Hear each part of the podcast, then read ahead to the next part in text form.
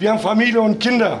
Was sollen die Kinder denken? Was sollen die unsere Leute denken? Um diesen türkischen Mann, Mitte 50, weißer, struppiger Oberlippenbart, stehen in diesem Moment dicht gedrängt Journalisten und Polizisten.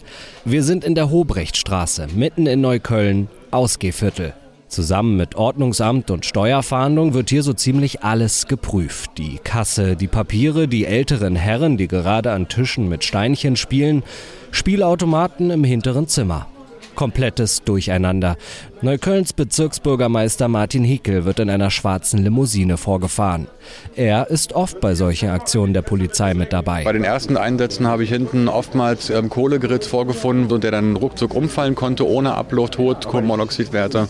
Wenn die Leute dann in sicheren Cafés und sicheren Shisha-Bars sitzen und dort was auch immer ihrer Freizeit nachgehen, dann ist es doch ein Gewinn. Aber das ist ja ein bisschen scheinheilig, weil eigentlich geht es ja um Clankriminalität. Darum geht es auch, aber das kann ich ja als Bezirksbürgermeister nicht mehr kontrollieren. Es sei nur ein Baustein von vielen, sagt Hickel. Geldströme müssten langfristig unterbrochen werden. 110 Beamtinnen und Beamte sind am Einsatz beteiligt.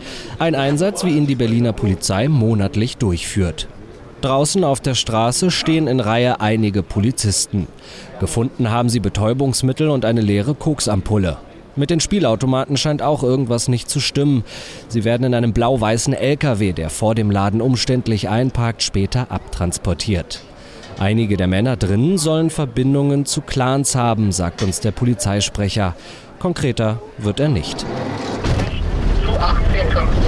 Wir sind mit der Blaulichtkolonne unterwegs zum nächsten Café. Karl-Marx-Straße. Viel Betrieb, Kaum sind die Polizistinnen und Polizisten aus ihren Transportern gesprungen, bilden sie eine Kette vor dem Eingang von Objekt 2, wie sie die Cocktailbar über Funk nennen.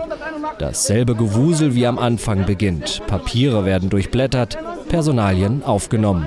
Die Atmosphäre wirkt angespannt. Verpisst euch, du Dreck! Autos sollen kontrolliert werden. Dafür hat die Polizei ein paar Straßen weiter mobile Flutlichter aufgebaut. Für uns besonders interessant sind hochwertige Fahrzeuge. Nikolas Olsen leitet die Kontrolle. Die äh, einschlägigen arabischen Großfamilien, die hier unterwegs sind. Da muss man natürlich immer ganz genau schauen, wer ist hier mit wem dann auch mal unterwegs, fährt wohin.